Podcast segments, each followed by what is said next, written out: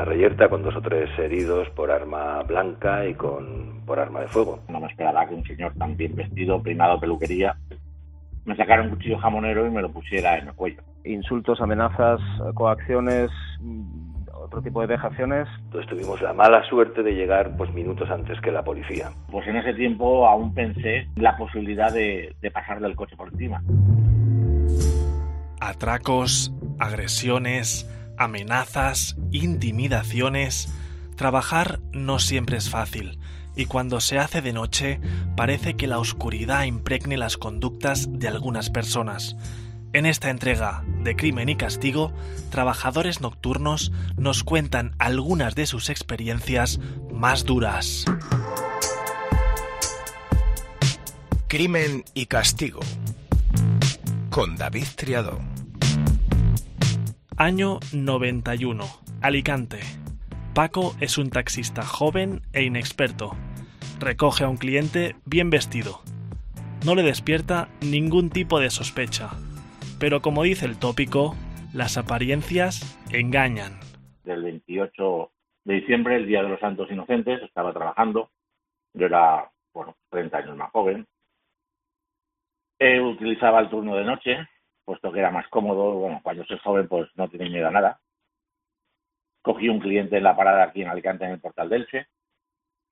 Y un señor bien trajeado, con su corbata, con todo y me llevó a la zona de la playa de la Albufera, aquí en Alicante, muy conocida.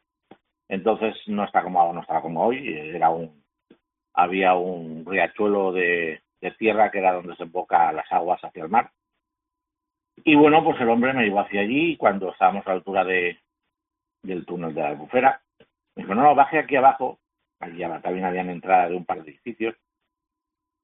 Eh, bajemos allí y conforme Conforme bajamos, pues la verdad no me esperaba que un señor tan bien vestido, peinado, peluquería, me sacara un cuchillo jamonero y me lo pusiera en el cuello. Era la primera vez que a mí me pasaba, me ocurría algo así.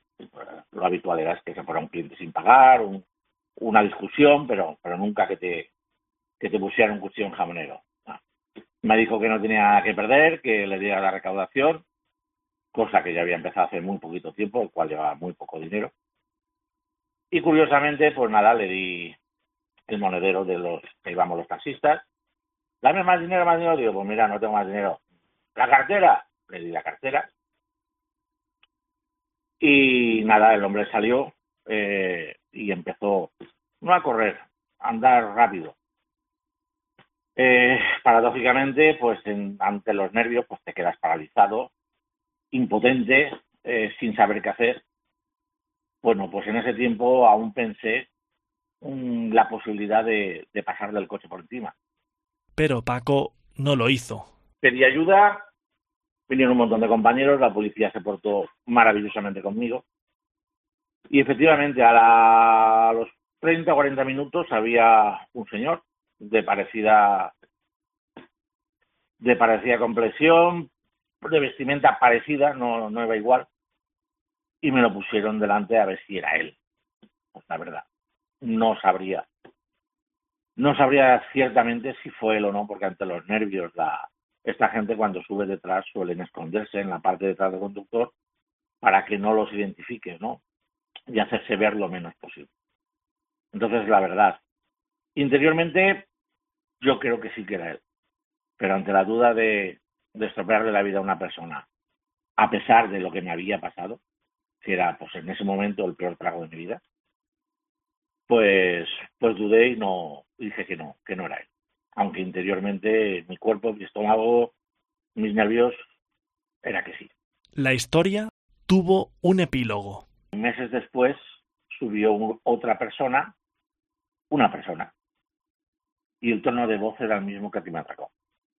El mismo, exactamente igual el taxista, la visión siempre va para adelante, o sea, siempre miras a, la circulación, pero se te queda grabado en la mente el tono de la gente que te sube y te da conversación. Y yo, pues el oído lo tengo muy agudizado y bueno, de unas y otras, y ese se me quedó grabado. Meses después yo sé que subí esa misma. No sé si sería la misma, pero vamos, que mi sensación, mi estómago me hizo un vuelco Total. Total. O sea que sí que era, sí que era esa Nada, me pagó, me hizo el servicio y punto. Y a vivir el día a día y recordar aquello pues como una mala anécdota. Nada más.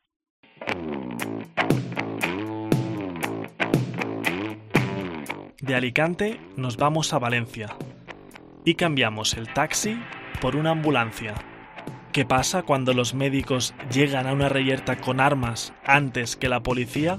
Recibimos un aviso en los servicios de emergencia sanitarios para acudir a una zona de la, del área metropolitana de Valencia, de, normalmente es de Nia Gitana, toda la gente que vive por allí, y el aviso nos decía que había habido una reyerta con dos o tres heridos por arma blanca y con, por arma de fuego.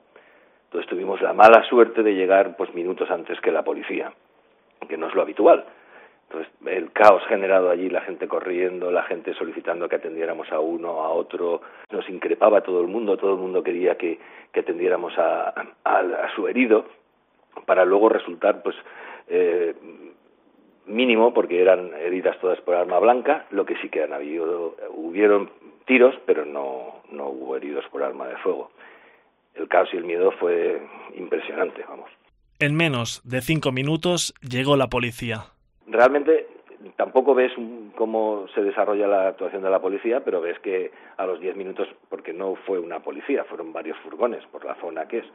Entonces realmente pusieron orden en, en orden de la, en, en, la gente que corría y los chillidos y los gritos se seguían oyendo porque no paran no paraban de, de, chillar. Dos heridos se fueron en ambulancias de soporte vital básico y solo uno nos lo llevamos nosotros porque parecía que tenía una herida más profunda que tampoco fue nada de particular. Una experiencia de estas características pasa factura a cuerpo y mente te sientes fatal, te sientes agotado, como si hubieras estado corriendo cuando no has estado corriendo, te has movido rápido, pero no, te sientes eh, mal porque realmente tú has ido a ayudar y eso no se entiende, eh, ni en un caso ni en otro.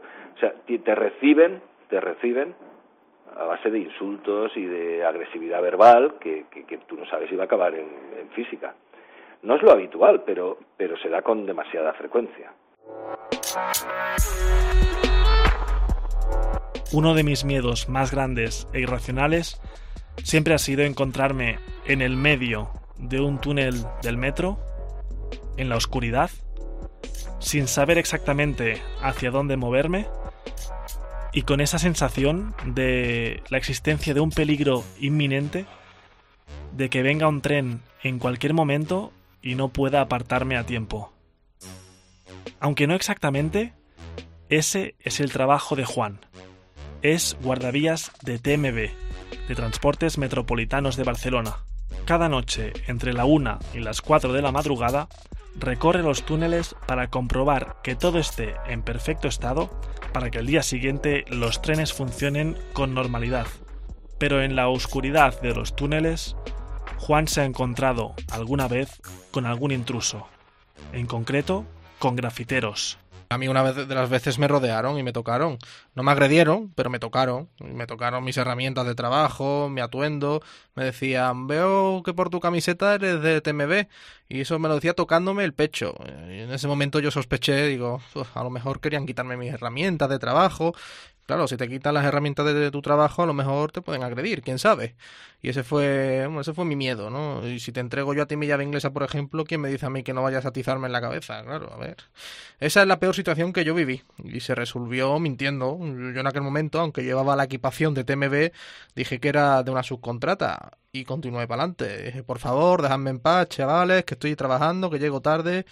A mí me da igual que estéis pintando, tengo que llegar a tal sitio a tal hora, en fin.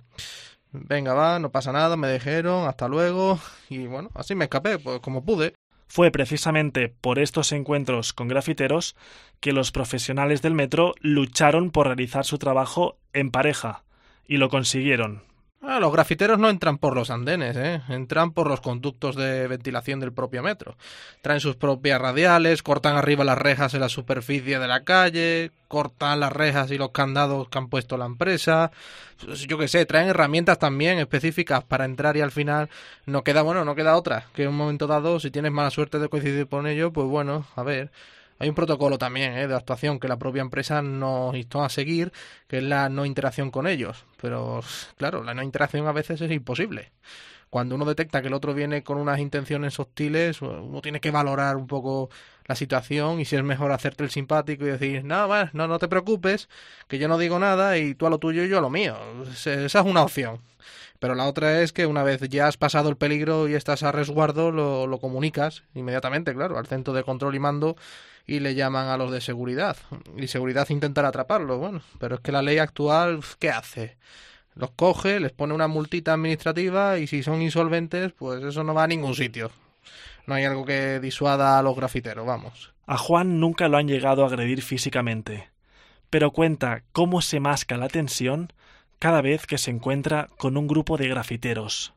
Pues fíjate, en otra ocasión alumbré sin querer hacia un pasillito, y allí había siete acostados contra la pared. Y uno de ellos, como vio que los había alumbrado, pues nada, salió del tunelillo y dijo, oye, oye, que, que yo sé que no os has visto, no digas nada.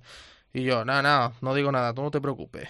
Y él no digas nada, que más para adelante nos podemos volver a ver, en fin, amenazándome. Y yo, que no te preocupes, que no os he visto. En fin, si es que son amenazas veladas, vamos. Me decían, cállate o atente a lo que sucederá más adelante. Bueno, por suerte, yo que sé, físicamente nunca me ha pasado nada, ¿eh? Pero oye, que el riesgo está ahí, ¿eh? Juan no se llama Juan y esta no es su voz, ya que quería impedir ser reconocido hemos recogido su testimonio y lo ha interpretado nuestro compañero José Melero de Imparables.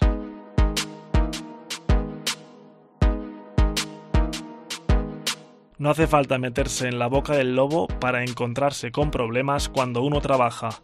José Ferrandis es médico de urgencias en Canarias y nos cuenta lo difícil que resulta en ocasiones ejercer su trabajo en el hospital. Agresión física directamente yo no he sufrido, aunque sí he estado cerca al menos en dos ocasiones. Eh, insultos, amenazas, coacciones, mm, otro tipo de vejaciones, pues eso ya no es tan raro. Eso eh, raro es el mes que no ocurre. Eh, al menos en el servicio donde estoy, que es un servicio de urgencias, y bueno, pues se entiende que aunque el público pueda acudir un poco más nervioso, realmente la situación se, se, desborda con muchísima facilidad. Aunque no llegó a atacarle físicamente, José vivió una situación muy incómoda. Un paciente que eh, no presentaba ninguna causa, digamos, de emergencia y, bueno, con la sala de espera llena, pues eh, se le dio paso a consulta a los 40 minutos de espera eh, ya directamente entró eh, gritando y profiriendo insultos, eh, diciéndome directamente a gritos, eh, ya está bien de tocarse, vamos a decir, las narices, pero no dijo eso, que llevaba dos horas esperando. Bueno, me dijo, tranquilo, mm, realmente no son dos horas, ha sido menos tiempo, pero no pasa nada, estás aquí, vamos a atenderte.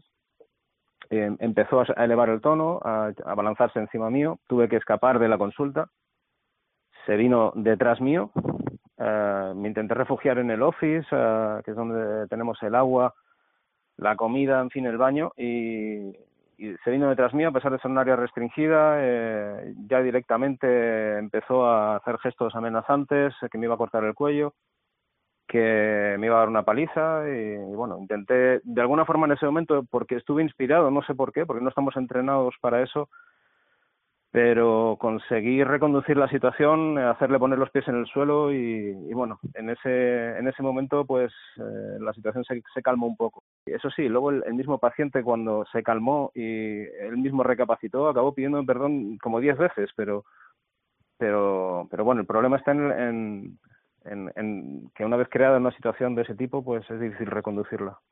En 2018 se produjeron en España 490 agresiones a médicos. Se avisa a la policía, eh, se, se, denuncia a la policía. Hay un protocolo, al menos en, en, el caso del Colegio de Médicos de Las Palmas, hay un protocolo para, para la gestión de, de este tipo de, de, casos para que no se pierdan como una denuncia por una agresión más.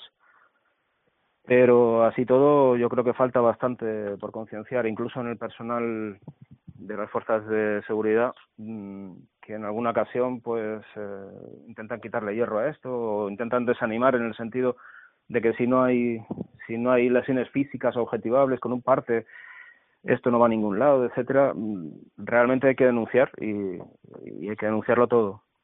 Y para terminar esta entrega de Crimen y Castigo con un poco de buen sabor de boca, nuestro médico valenciano nos cuenta cómo un día tuvo que tirar de ingenio para salvar la vida a un bebé recién nacido. Es una historia para mí pues, pues muy bonita, es la, el típico parto de una familia de migrantes en, en, en Valencia a las 4 de la mañana, sin con muy poca luz, llegamos al domicilio, nos encontramos una habitación pequeñita, una mujer en la cama y un niño en el suelo con el cordón umbilical. No podíamos entrar ni a la habitación. Eh, mi enfermera entró primero, pudimos cortar el, el cordón umbilical, ella se encargó de la parturienta porque estaba sangrando y me dio a un niño de raza negra totalmente blanco, vamos, estaba frío, blanco y con las constantes mmm, la frecuencia cardíaca muy baja, por debajo de, de 60, apenas respiraba, con lo cual había que reanimarlo. Entonces empecé yo a reanimarlo, pero claro, ahí yo solicité una fuente de calor, habían vecinos, nadie tenía ni un secador, ni una estufa, era invierno, no había nada, estaba la policía mmm, buscando por todos los domicilios de alrededor, algo, una fuente de calor.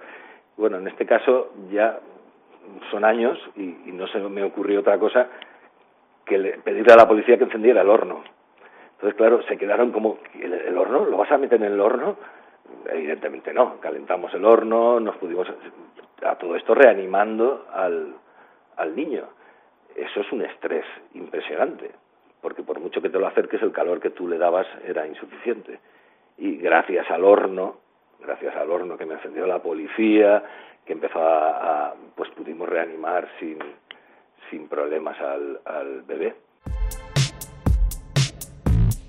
Con esta historia, sin crimen ni castigo, cerramos esta entrega del podcast. Las versiones extendidas de las entrevistas, más historias de profesionales nocturnos en apuros, noticias relacionadas y otras entregas de Crimen y Castigo las podréis encontrar en cope.es. Crimen y Castigo con David Triado.